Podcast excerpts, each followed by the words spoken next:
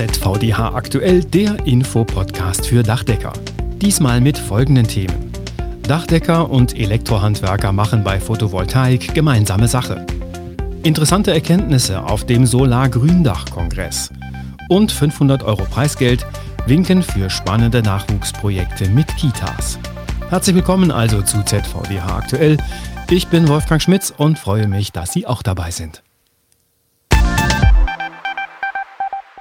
Eine richtungsweisende Kooperation haben die Spitzenverbände von Dachdecker und Elektrohandwerk in dieser Woche bekannt gegeben.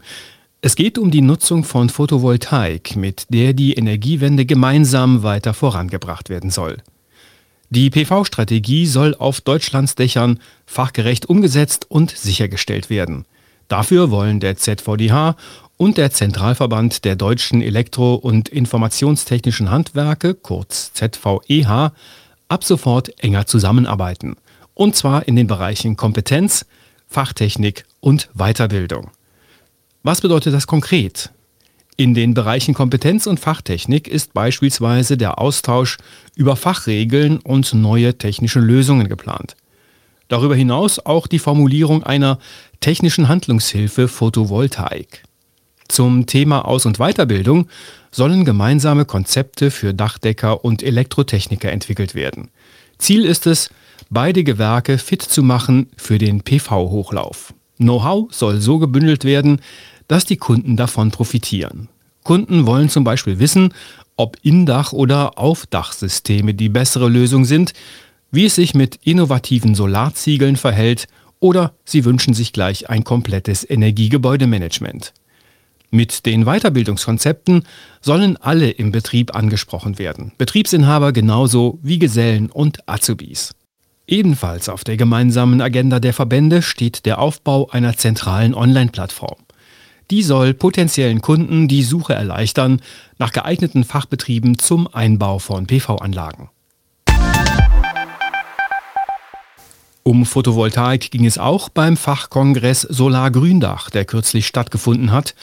Über 400 Teilnehmer haben sich dort über die Möglichkeiten der Solar-Gründach-Kombination informiert und ausgetauscht. An dieser Stelle einige wichtige Erkenntnisse, die der Kongress gebracht hat. Solargründächer schränken die bekannten positiven Wirkungen von Dachbegrünungen nicht ein. Artenvielfalt und Abflussbeiwerte bleiben vollständig erhalten.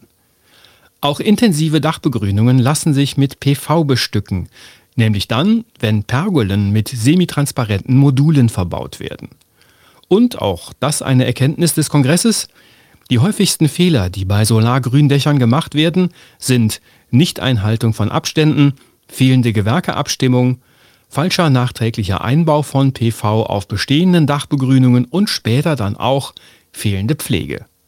Der Kongress wurde vom Bundesverband Gebäudegrün durchgeführt und vom ZVDH als Kooperationspartner begleitet. Wie sinnvoll es ist, um den Nachwuchs bereits im Kindergartenalter zu werben, darüber haben wir in diesem Podcast ja bereits mit spannenden Beispielen berichtet. Um einen besonderen Anreiz für Kita-Projekte zu bieten, veranstaltet die Aktion Modernes Handwerk auch im kommenden Jahr wieder den Kita-Wettbewerb. Dabei gibt es als Landessieger 500 Euro zu gewinnen, als Unterstützung für ein Kita-Fest oder einen Projekttag zum Thema Handwerk. Wie läuft das Ganze ab? Unter dem Motto Kleine Hände, große Zukunft treffen Kita-Kinder zwischen drei und sechs Jahren echte Dachdeckerinnen und Dachdecker, dürfen ihnen über die Schulter schauen und sogar selbst mit anpacken. Alternativ können Handwerksbetriebe auch die Kitas besuchen und mit ihren mitgebrachten Werkzeugen und Materialien die Kita in eine Werkstatt verwandeln. Im Anschluss an den Besuch im Kindergarten oder im Betrieb werden die Kleinen in der Kita aktiv. Auf einem Riesenposter, das Sie mit den Teilnahmeunterlagen erhalten, ist viel Platz, die Erlebnisse des Besuchs auf kreative Weise zu verarbeiten. Dabei kann mit verschiedensten Werkstoffen gebastelt, gemalt und geklebt werden. Der Fantasie sind keine Grenzen gesetzt.